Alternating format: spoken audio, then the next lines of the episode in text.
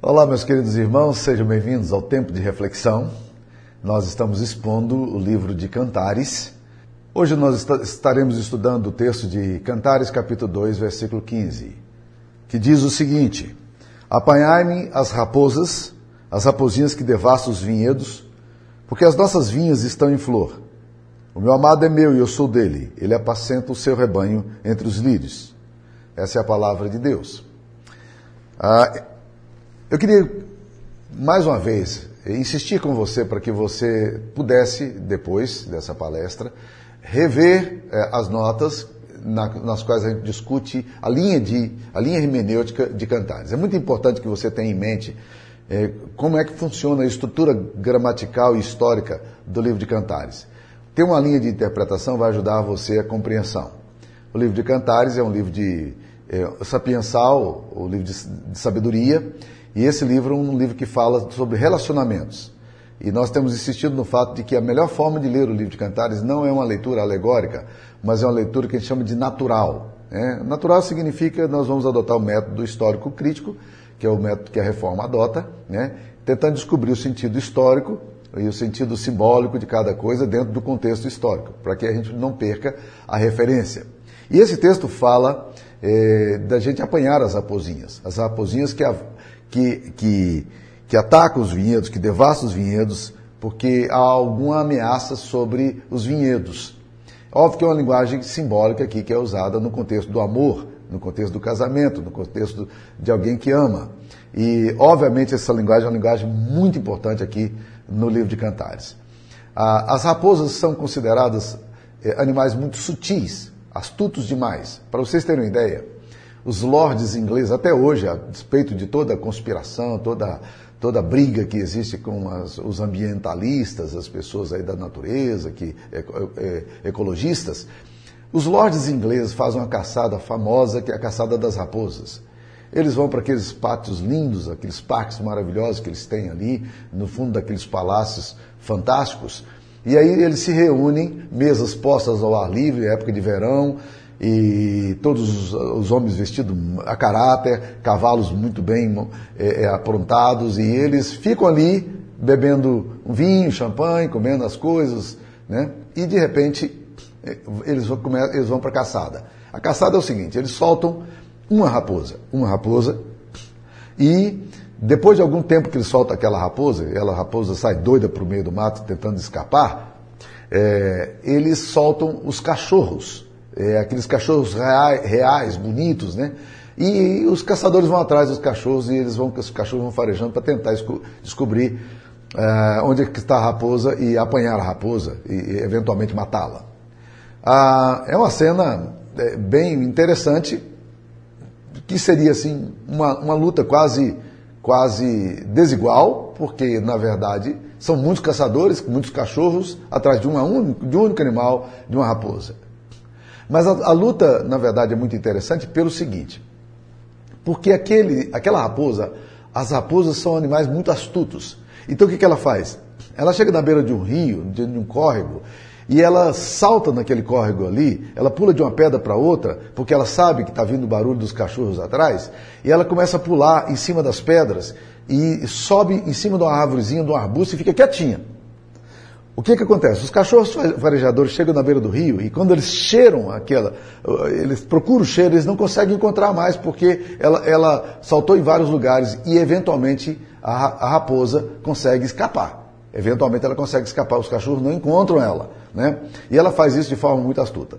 É muito interessante lembrar essa cena dos lords ingleses para a gente poder colocar aqui dentro de um contexto. Eu que sou cruzeirense, é, torcedor do Cruzeiro Esporte Clube, Cruzeiro, é, o símbolo do Cruzeiro é a raposa.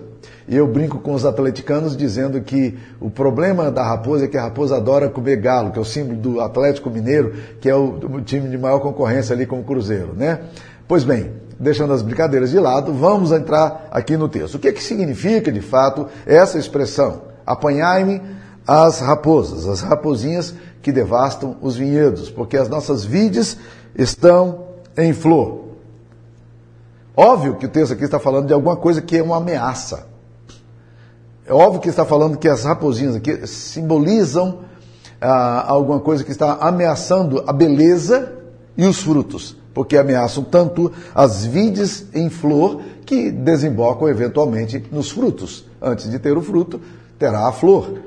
E óbvio que há uma coisa aqui no texto que nos leva a considerar o fato de que nós que existem coisas que estão ameaçando a beleza, estão ameaçando a integridade das, das vinhas, que era uma das fontes de economia de Israel. Aqui o texto se refere. Que menção exatamente esse texto quer fazer às raposas? Bem, as raposas sempre tinham exatamente esse aspecto de poder, eh, de gostar de, de comer as flores, muitas vezes, das uvas, ou passar por cima das videiras e eventualmente destruí-las. E parece-nos que, que isso representava uma ameaça muito grande à agricultura eh, judaica, à agricultura israelita. E ele está usando, o texto está usando essa figura de um animal que devasta os vinhedos para aplicar isso a uma realidade eh, voltada para o amor, voltada para os afetos. E isso é muito significativo. Qual é a ideia que essas raposinhas trazem para nós? Essas raposinhas, eh, elas são ameaça, elas são perigosas, elas devastam os vinhedos, elas se tornam grande ameaça para as videiras. Elas não podem florescer se essas raposas atacarem as flores, que é símbolo de alegria e de graça. E ainda prenunciavam um desastre maior, porque não haveria também os frutos, não apenas as flores seriam devastadas, mas, mas os frutos também não, não surgiriam. E é isso que o texto está querendo falar desses pequenos invasores que ameaçam a, a colheita abundante que essa videira pode, poderia ter. E isso tem a ver muito com nossos casamentos. E eu queria considerar com vocês é, quais são, na minha concepção, algumas coisas, e da partir, a partir da perspectiva é, da interpretação que a gente tem tido aqui em Cantares, quais eram as coisas que, na verdade, estavam ameaçando a integridade é, a tal ponto de que essa esposa, a mulher aqui, diga, apanhai minhas raposinhas. Nós precisamos, de alguma forma, estar atentos a esse risco, a essa, essa ameaça que vem sobre nós. Quais são as grandes raposas que atacam e que destroem e que roubam a, a beleza e os frutos eh, sazonados e maduros que podem surgir numa, numa colheita da, da, da, da videira. Vamos lá. A primeira coisa que eu queria dizer a partir do texto e a partir da inferência própria do texto é de que a primeira pressão que tem aqui, a primeira ameaça que existe nesse texto aqui, que é fantástico, é a ameaça do sistema social. Vamos tentar entender isso aqui.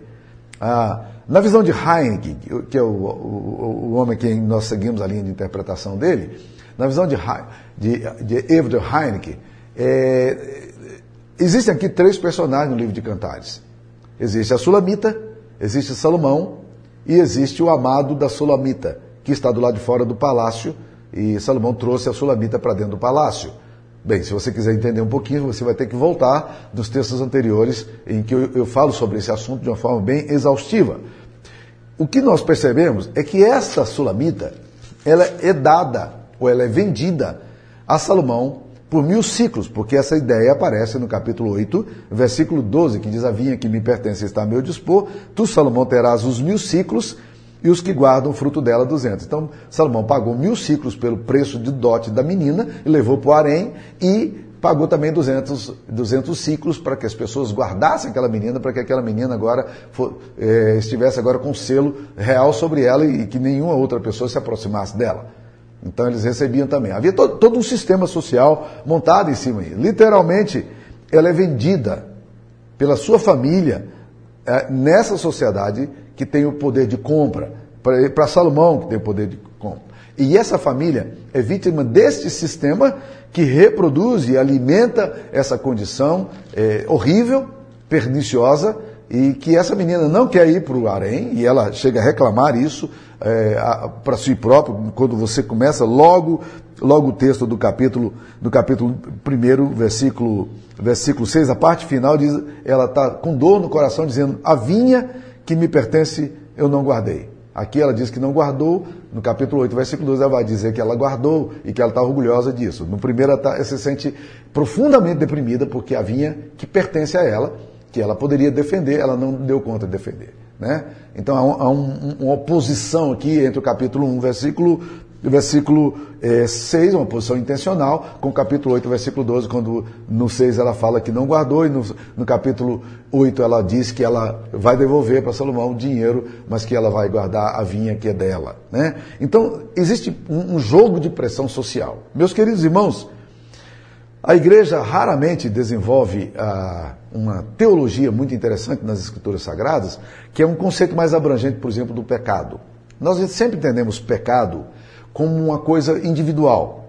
Eu cometo pecados, eu ajo pecaminosamente a minha luxúria, a minha soberba, a minha vaidade, a minha avareza. Isso tudo são pecados individuais que eu tenho. Mas existe uma dimensão comunitária do pecado, que é a dimensão que a gente chama de dimensão corporativa ou coletiva do pecado, que quase nunca a gente fala. Pecado na, Bíblia não é só um pecado de indivíduo. Pecado na Bíblia é um pecado, às vezes, de uma nação. Né? Às vezes o pecado é um pecado corporativo. Por exemplo, em Sodoma e Gomorra, Gênesis capítulo 19, diz que quando aqueles homens vão para a casa de Ló, é, os homens da cidade de Sodoma e Gomorra, jovens e velhos, os dois, os dois grupos se reuniram dizendo: traz esse homem aí para a gente abusar dele, esses homens aí para a gente poder abusar deles. Ou seja, jovens e velhos.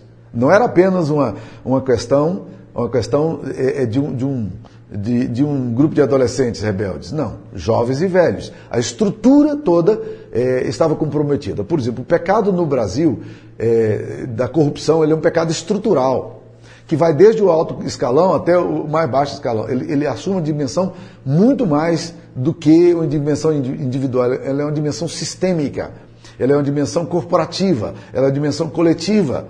E no caso daqui desse texto de Cantares, o que nós percebemos exatamente essa coisa de que o pecado ele atinge o Salomão, que acha que tem o poder de comprar quem ele quiser, para trazer para o harém, atinge as, as filhas de Jerusalém, e nós vamos mostrar isso aqui de uma forma mais, mais profunda, como elas também pressionam para que aquela menina ceda, faça concessões ao rei, ela que não quer fazer concessões ao rei, porque ela ama outro homem, e também nós temos aqui a pressão que atinge a família. A família está debaixo dessa grande pressão. A família está debaixo de ameaça. E nós, meus queridos irmãos, não podemos ignorar isso. Hoje no Brasil e no mundo, Famílias estão debaixo de profundas ameaças de pecados corporativos. Nós somos completamente bombardeados pelo secularismo, pelos valores pagãos, pelos valores que a sociedade tem imposto. E esse negócio a gente vai aos poucos aceitando que essas raposinhas vão des... cheguem até a nossa casa e devastem os vinhedos, roubem a alegria, roubem a beleza das flores e roubem também os frutos positivos que poderiam acontecer. Nós não podemos nos descuidar disso. Nós precisamos estar atentos contra a força da cultura que nos rodeia. Os Guinness, que é um discípulo de Francis Schaeffer, ele falava uma coisa interessante, que a cultura é como uma jiboia, uh, que, que vai seduzindo a presa, hipnotizando a presa, até que ele envolve a presa, e quando a presa se dá, dá conta, aquela presa já está hipnotizada, ele está estrangulando e vai matar, e vai matar a presa. É assim que acontece com a, com a cultura da nossa família. Aos poucos, determinados valores pagãos vão entrando.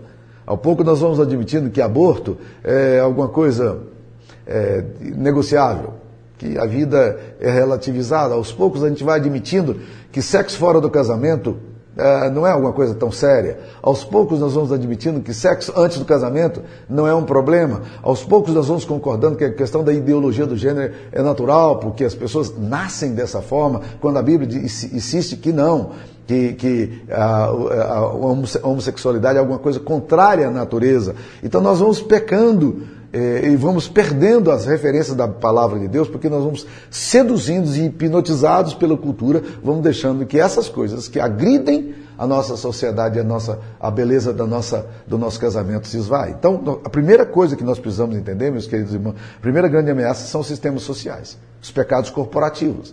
E aqui no texto é nítido isso. É nítido isso. Por exemplo, nós temos aqui no texto a força dos poderosos. Salomão é um homem que tem poder, Salomão é um homem que tem dinheiro. Ele acha que ele pode pôr e dispor. Ele pode negociar, comprar, dar valores para pessoas. E é o que ele faz. O jogo dele aqui é um jogo de uma prostituição é, sofisticada. Porque ele vai lá e compra a menina. Ele compra essa menina e traz essa menina para o harém. A, a, a opinião, o que essa menina pensa, o que ela crê, o que ela sente, isso não é valorizado. E a dor dela, do capítulo 1, versículo, versículo 6, é exatamente essa. A vinha que me pertence, é, é, eu, eu não guardei. Eu não, eu não, é, a pressão foi tão grande que eu não consegui é, é, lidar com essa questão. E foi muita, muita pressão. Então as pessoas aceitam a oferta e as pessoas se entregam pelas ofertas que os poderosos fazem. Há todo um sistema de poder, da força do dinheiro. E numa sociedade capitalista, onde o dinheiro passa a ter poder quase absoluto, nossas famílias são pressionadas profundamente por isso. Existem muitas pessoas que, às vezes, entregam suas filhas para homens porque têm dinheiro é, é para casarem com pessoas com quem elas não amam por causa da força do poder do, do dinheiro, ao, ao, ao, impedir que as pessoas realmente é, percam essa dimensão do encantamento e da beleza do amor por causa de uma troca que fazem. É necessário destruir esse poder idolátrico que, a, que o dinheiro exerce sobre nós. E os poderosos lançam mão disso aí. Tá? Então nós temos aqui a força dos poderosos. Por outro lado, a gente tem aqui também a fragilidade das famílias. Por quê? Porque como a gente percebe aqui no capítulo 8, versículo 12, a, a família, ela, ela entra na, na, negociação. A família entrega a filha. A sulamita é entregue. Né? A, e ela, no capítulo 8, versículo 12, está falando até do valor que foi dado à família, como um dote para que a família liberasse essa menina para ir para o harém. A família da sulamita literalmente vende a sua filha e a troca como mercadoria ela é negociada para atender um sistema e assim ela é entregue a Salomão. E o grito dela, a vinha que me pertence está, eu não guardei, é um grito de tristeza e de incapacidade de fazer alguma coisa. E a família está no meio disso aqui tudo e demonstra quão frágil são as nossas casas diante da força dos poderosos. Ah, existe também uma outra coisa que esse texto aqui revela de forma tremenda, porque como eu falei para vocês em textos anteriores, no sermão anterior, você vai perceber que no livro de Cantares existe um refrão.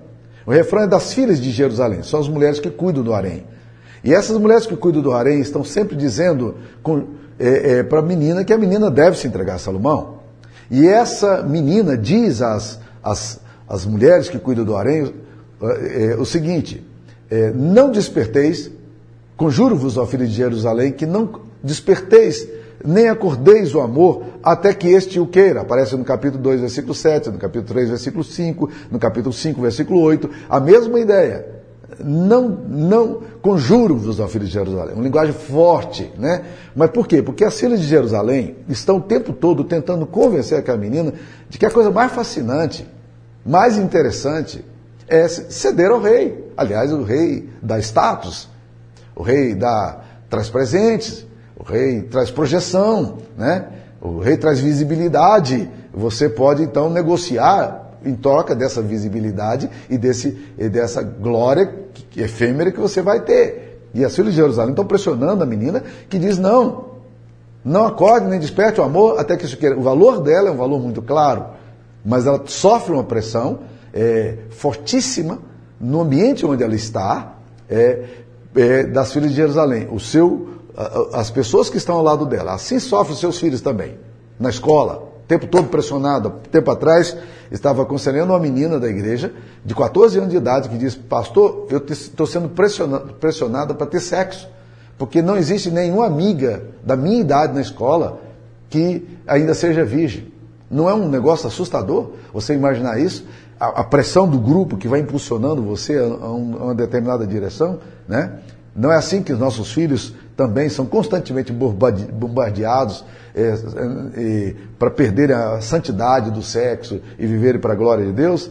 Nós vivemos realidades assim.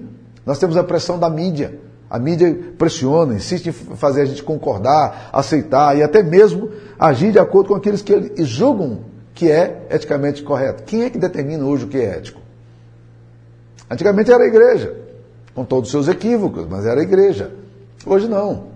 Hoje quem determina o que é correto são os influencers, são os youtubers, são as pessoas que estão na projeção, os artistas, cantores, são os filmes, né? Então nós temos uma revista estão bombardeando constantemente as nossas crianças e jovens a ter sexo cada vez mais precocemente. Existe uma erotização da infância.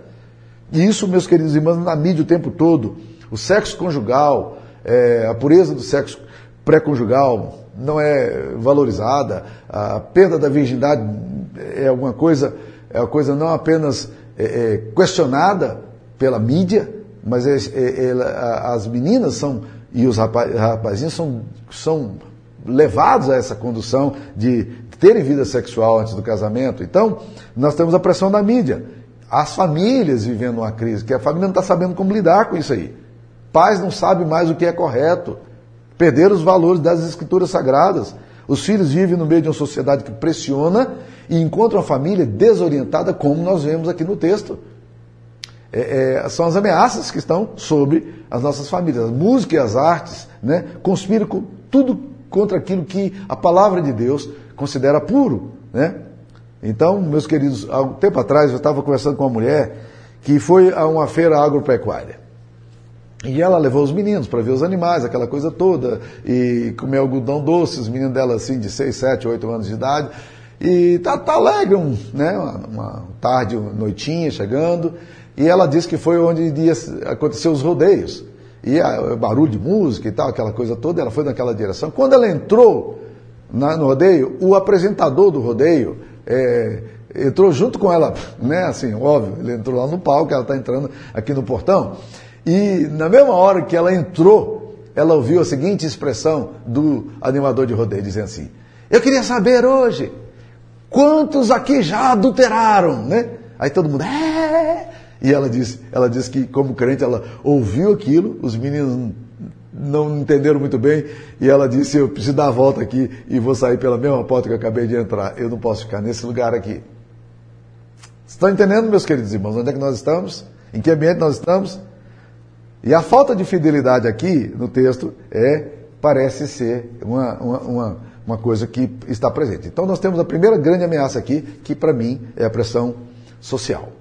A segunda pressão que para mim, a segunda raposinha que devasta o vinhedo, segundo a minha compreensão desse texto aqui, é a questão da, da infidelidade, é a infidelidade conjugal, né? Essa segunda raposinha que devasta a alegria da casa e que mata a possibilidade de surgimento de frutos maduros.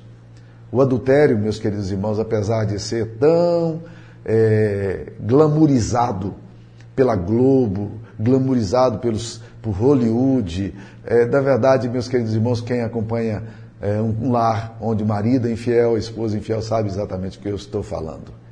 O que nós temos nesse cenário é muita dor.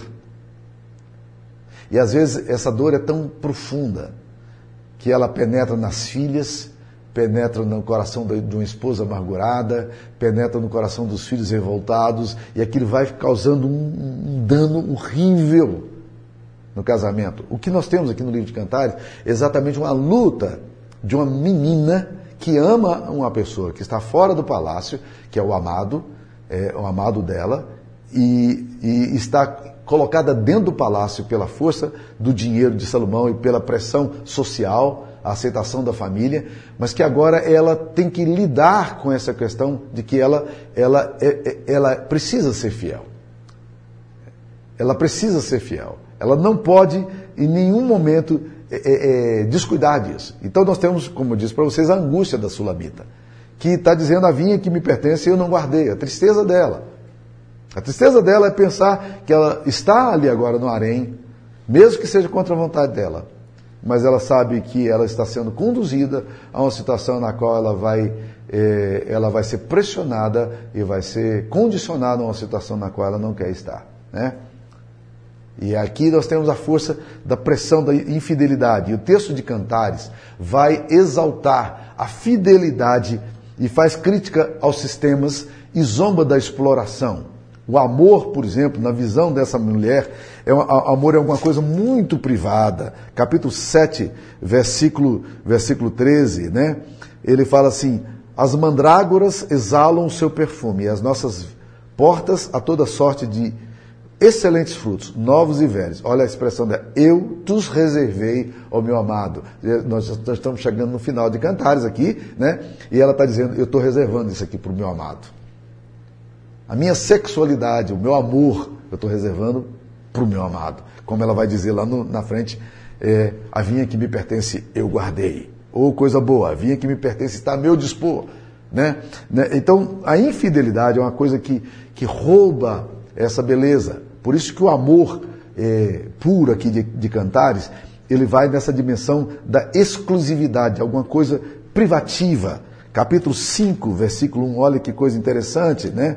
Ele diz, é, já entrei no meu jardim, minha irmã, noiva minha, colhi a minha mirra com especiaria, comi o meu favo com mel, bebi o meu vinho com leite. Ele está dizendo de alguma coisa muito privativa. No capítulo 4, versículo 12, você vai encontrar a mesma coisa, olha que linguagem bonita. Jardim fechado és tu, minha irmã, noiva minha, manancial recluso, fonte selado. Essa coisa da fidelidade, como é importante a fidelidade. Lares precisam exercer a fidelidade. Se você é casado, você precisa entender isso. Os nossos filhos precisam entender o valor da fidelidade. O relacionamento marcado por um compromisso. Né? E por isso que esse casamento marcado por compromisso, no capítulo 8, versículo 6, ele fala: põe-me como selo sobre o teu coração, como selo sobre o teu braço. Esse, assim, me, me estampe em você. Selo é uma figura de proteção. O selo real era para proteger as cartas que eram enviadas pelo rei. Então ele está dizendo aqui, ó, nós precisamos selar esse negócio aqui. Quando você coloca aliança, você está fazendo um selo. É como se você dissesse, eu tenho, eu, eu decidi na minha vida assumir um compromisso de, de privacidade, de exclusividade, de intimidade, é, quase que de posse, no sentido melhor da, que essa palavra pode ter, se é que ela tem algum sentido melhor, né? mas no sentido de posse, eu pertenço a alguém, alguém me pertence. Nós decidimos fazer isso, isso é uma decisão nossa. Então, na verdade, uma das raposas mais devastadoras de um casamento, além da pressão social, é a questão da infidelidade. A terceira coisa que, que é devastadora no casamento, é, no, no relacionamento, e que, que ameaça o casamento, é a falta de confiança, a falta de credibilidade que permite que o ciúme entre no relacionamento. Olha no capítulo 8, versículos 6 e 7, como é que diz. Põe-me como selo sobre o teu coração, como selo sobre o teu braço, porque o amor é forte como a morte. O amor é forte como a morte. Vamos tratar desse assunto lá na frente. Ele vem de forma inesperada, você não planeja a morte, a morte chega e assim o amor também nos surpreende, ele de repente, né? É mera distração e já era, como disse um poeta brasileiro, né? Mas diz mais aí o texto, Cantares 8, 6. É, o amor é, é, é forte como a morte e duro como a sepultura o ciúme. O ciúme, é, as brasas do ciúme são brasas de fogo, são veementes labaredas. Então, quando você tem um relacionamento baseado no ciúme, o ciúme é duro, ele é implacável, ele bate de forma profunda. E interessante que, que, que o ciúme aqui, ele é colocado quase que em oposição ao amor. E uma das coisas mais bonitas que existe em Cantares é a confiança é, que os, os parceiros têm aqui. A Sulamita e o seu amado. A confiança que eles têm. Eles realmente confiam no outro, eles vivem um para o outro. Eles não deixam nenhuma sombra de dúvida de que eles são um do outro, mesmo debaixo das pressões. Muitos casamentos são marcados por cenas de ciúme e atitudes que geram dúvidas sobre a seriedade do compromisso. Mas por que, que o ciúme surge? Ele tem várias causas. Primeiro, o ciúme é muitas vezes causado pela, nossa, pela própria infidelidade. Uma pessoa infiel, é, ou uma pessoa que nunca foi de confiança, ela sabe que ela não é de confiança, então ela projeta a insegurança dela no outro. E se eu não sou de confiança, por que, que o outro seria de confiança? Então, o ciúme tem muito a ver com a nossa projeção de infidelidade. Segunda coisa, o ciúme é uma tentativa psicológica, é, frágil, de proteção e controle. Nós achamos que com o ciúme, com a fiscalização, com a vigilância, nós vamos proteger, proteger o amor. Nós, vamos, nós não vamos permitir que o outro caia. Mas eu quero te dizer que você não, não é capaz de vigiar ninguém. Ninguém vigia ninguém. Gente que é infiel vai encontrar caminhos para praticar infidelidade.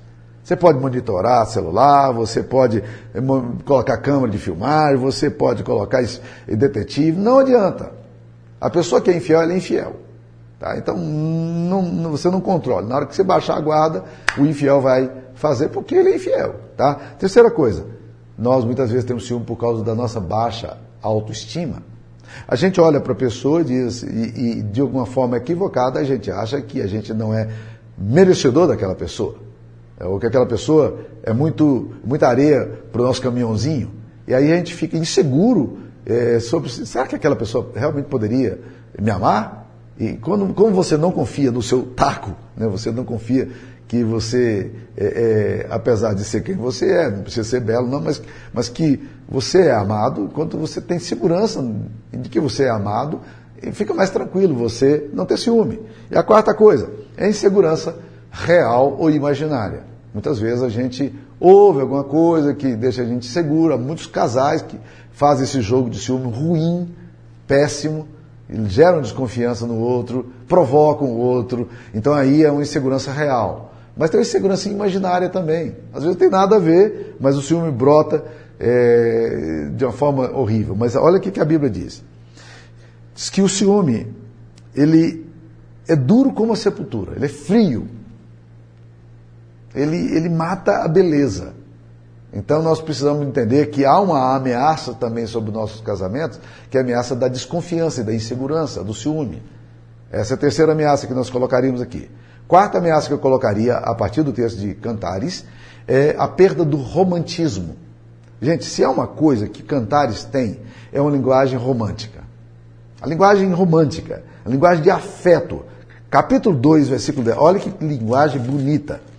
Quando o texto fala aqui, né, capítulo 2, versículo 10, na, na primeira parte diz assim: O meu amado fala e me diz. O que essa mulher está dizendo é o seguinte: quando o meu marido fala, ele comunica ao meu coração coisas profundas, porque ele fala e diz. Existem pessoas que falam muito, mas não dizem nada. Eu sempre brinco com esse texto aqui dizendo que a gíria carioca falou e disse, na verdade foi copiada aqui de Cantares, porque diz o, o meu amado fala e me diz. Tem muita gente falando, mas não está dizendo nada. Por quê? Porque essa linguagem do Cantares aqui é uma linguagem de afeto. É de gente que fala e essa fala chega ao coração. Ela penetra, ela faz sentido. Né? Então, é, essa, essa linguagem é uma linguagem muito interessante. Eu gosto muito de uma de uma cantora chamada Barbara Streisand, e ela tem uma, uma música lindíssima, muito, muito triste a música, que, que diz o seguinte: You don't bring me flowers anymore. Você não me traz flores. Você não me traz mais flores.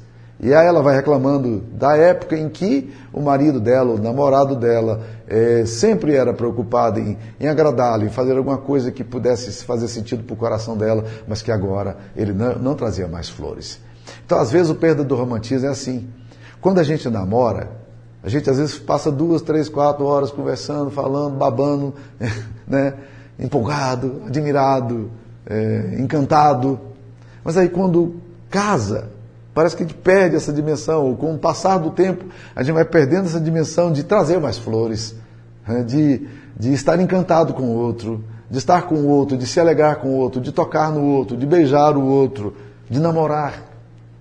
Então nós precisamos muito é, é, ter essa linguagem de cuidado, de amor. E o livro de Cantares é recheado disso. Quando as filhas de Jerusalém pressionam, por exemplo, é, a Sulamita, para que ela tenha um encontro com o rei, que ela não quer, porque ela não gosta do rei, ela gosta de outra pessoa. Capítulo 5, versículo 8, as filhas de Jerusalém, mais uma vez, vão ouvir dela a seguinte expressão, só que aqui há uma pequena variação em relação aos demais textos, aos demais refrões, porque ela fala aqui no capítulo 5, versículo 8. Conjuro-vos, ó filhas de Jerusalém, se encontrardes o meu amado, que lhe direis? Que desfaleça de amor que desfaleça de amor. Ela está falando, na verdade, em outro lugar, ela fala: O meu amado tem saudades de mim. Né? Ou seja, na verdade, ela está dizendo o seguinte: olha, se vocês encontrarem meu amor, você fala que eu sou apaixonado por ele. Que essa paixão que eu tenho por ele é uma paixão que me enfraquece. Não é assim o amor? O amor não enfraquece a gente? É? Não, não, não, não tira de nós o controle? É isso que ela está dizendo. Essa linguagem profunda de amor, né? essa declaração revela como o romantismo é preservado no livro e várias outras declarações que a gente poderia citar aqui também do livro de Cantares. Mas uma quinta ameaça que eu colocaria aqui sobre nossos lares é uma ameaça denunciada de forma implícita no livro de Cantares, que é a ameaça de uma sensualidade ou de uma sexualidade pobre e vazia dentro do casamento. O que você vai perceber no livro de Cantares é que sexualidade para os amantes aqui do livro de Cantares é alguma coisa que é exercida com muita alegria. Se há uma coisa que existe nesse texto aqui, é uma sensualidade e uma sexualidade profunda. Quando você olha, por exemplo, Cantares capítulo 4, versículo 16, é, a, a gente vai percebendo que nos versículos anteriores, o esposo está falando para a esposa. Ele diz, termina no capítulo 4, versículo 15, dizendo o seguinte: És fonte dos jardins, poço das águas vivas, torrentes que correm do Líbano. Ele está falando para a mulher. E quando ele fala isso, você percebe no versículo 16 que o versículo 16, entre o 15 e 16, há uma quebra, uma ruptura, ou, ou eu diria, uma, uma invasão. A mulher que ouve essa declaração carregada de sensualidade do amado, né, ela, ela, ela como se interrompe o discurso dele e diz levanta-te vento norte, vem tu vento sul, assopram no meu jardim, para que se derramem os seus aromas, ah, o meu amado para o seu jardim e coma os seus frutos excelentes. Você está percebendo a linguagem? Ele vai falando de amor, de encantamento, da admiração que ele tem por ela, e ela entra, é, rompendo o texto, a fala dele, e, e dizendo assim: vem para cá, vem cá, e causa essa tempestade, porque vento sul e vento norte causam tempestade quando encontram, porque é o vento, é, é o vento frio se encontrando com o vento eh, que, que traz calor, então é tempestade. É, os trovões que você ouve é exatamente essa, esse encontro de, de, de, de nuvens diferentes. E ela está dizendo: vem cá e coma os seus frutos. Eu quero que você desfrute do que eu tenho para te dar. E capítulo 5, versículo, versículo 1, na parte final, você vai ver este homem agora dizendo para os seus amigos, no capítulo 5, versículo 1, a primeira parte, ele fala: Já entrei no meu jardim. Minha irmã, noiva minha, colhi a minha mirra com especiaria, comi o meu favo com mel, bebi o meu vinho com leite. Ele está dizendo: Olha, eu já experimentei essa sensualidade bonita, essa sexualidade bonita. E ele recomenda no finalzinho: comei e bebei amigos, bebei fartamente o amado. Ele está dizendo agora para os seus amigos o seguinte: gente, nós precisamos desfrutar isso. Isso é bênção de Deus. Então, o livro de Cantares possui uma sensualidade uma, muito forte. E essa sensualidade é para ser experimentada. O que, que eu percebo hoje nos nossos casamentos, por isso que eu acho que os casamentos sofrem muita ameaça, é que os casais, com o passar do tempo, eles vão perdendo a dimensão da, da, da, a dimensão da sensualidade, da sexualidade dentro de casa. É natural que, com o passar do tempo, casais é, percam muito do seu ímpeto sexual. A natureza dispõe assim. Então, lá na, nos 18, 20 anos, 20, até os 25, você tem uma, uma, uma energia de testosterona fortíssima. Daí, dos 25 em diante, lentamente, a testosterona vai diminuindo, né? E a, a sexualidade vai diminuindo o seu próprio ímpeto. É muito lento o processo, mas ele acontece. Mas o que nós não podemos perder é nunca, nunca podemos perder essa dimensão de ter um lar carregado de sensualidade. Veja só, eu mudei agora o termo de sexualidade para sensualidade, porque sexualidade para mim é o ato sexual. E sensualidade para mim é essa experiência é, do sensório, essa experiência do toque, essa experiência do beijo, do abraço gostoso, de um ninho onde há conforto, onde há graça. Então, é muito interessante isso aí. A Bíblia fala muito sobre a questão da sensualidade. Provérbios, por exemplo, capítulo 5, né? versículo 15. Olha que linguagem interessante que a Bíblia usa aqui. Né? Ah, Provérbios 5, 15. Bebe a água da tua própria cisterna e das correntes do teu poço. Está falando de casamento, viu gente? Falando contra o adultério. Tá? Bebe água da tua própria cisterna. Não vá beber água da cisterna de, outro, de outra cisterna. Bebe da tua própria cisterna.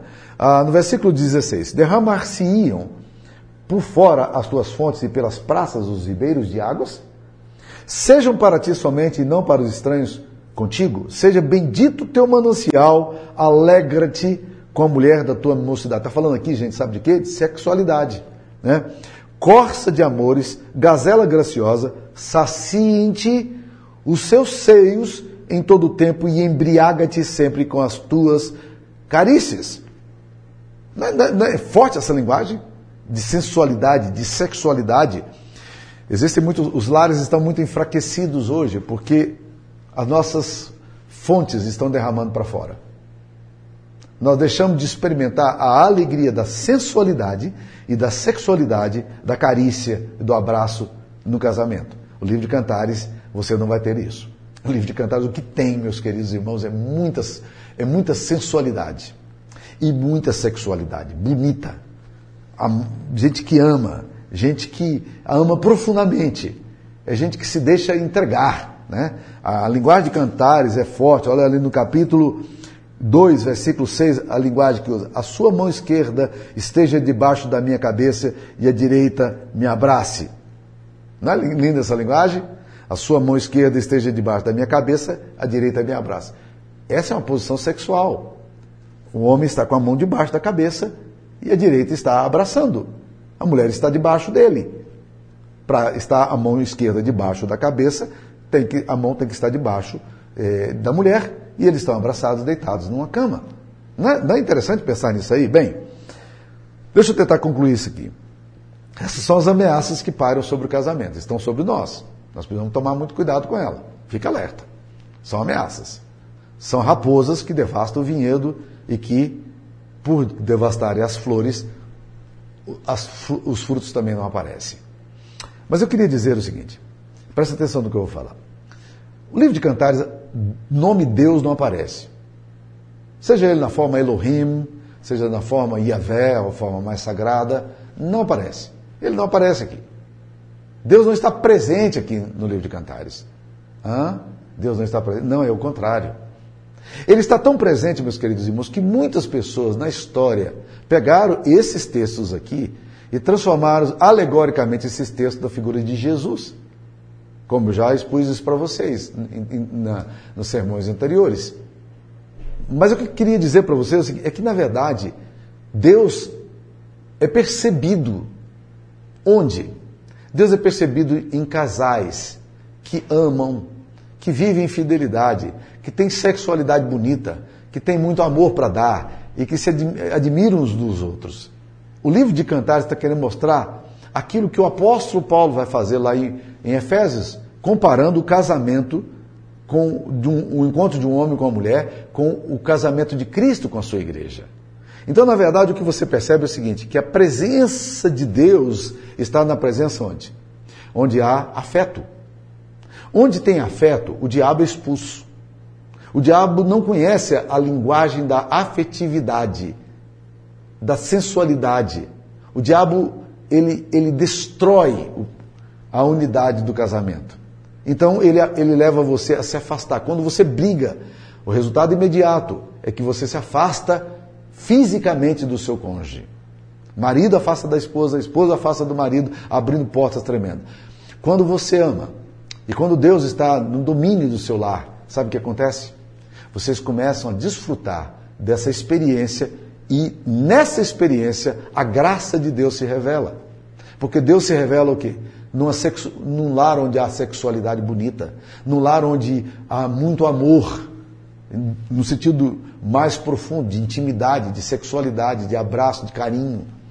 E também emanando para outras áreas da afetividade do pai com o filho, pai com a filha, no sentido, no sentido do afeto paternal, do afeto filial. Tá? Mas o que eu queria dizer é o seguinte: Deus está presente aqui. Deus está presente no amor. E esse amor de Cristo é a igreja. Jesus morreu por nós. E esse amor é um amor tão íntimo, tão profundo, que os teólogos chamam isso de a união mística de Cristo com a igreja. Eu queria que esse amor nosso refletisse o amor de Cristo. E que o amor de Cristo também impactasse nossas relações para que lares pudessem ser lares repletos de sexualidade e sensualidade. Mas tome cuidado com as raposas. Elas estão presentes e elas são ameaçadoras. Que Deus nos abençoe. Eu queria orar por você. Senhor Jesus, dá-nos a graça, Pai, de viver é, na dimensão daquilo que o Senhor nos ensina na tua palavra. Obrigado pela revelação bíblica. Obrigado por esse livro tão ousado, tão desafiador, tão encorajador. Que os lares possam experimentar a doçura da carícia, do abraço e da afetividade, Pai. Em nome de Jesus. Que o Senhor possa lançar fora toda a hostilidade, toda a perda da sacralidade do, do sexo, toda a perda da afetividade e trazer para esse lugar um ambiente de ternura, de abraço, de carinho. Em nome de Jesus nos pedimos. Amém. Deus abençoe sua vida.